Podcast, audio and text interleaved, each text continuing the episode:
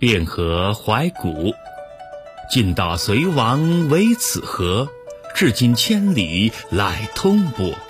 若无水电龙舟事，公与论功不较多。人人都说隋朝的灭亡是因为这条大运河，可是千里流域至今依赖它的通畅之清波。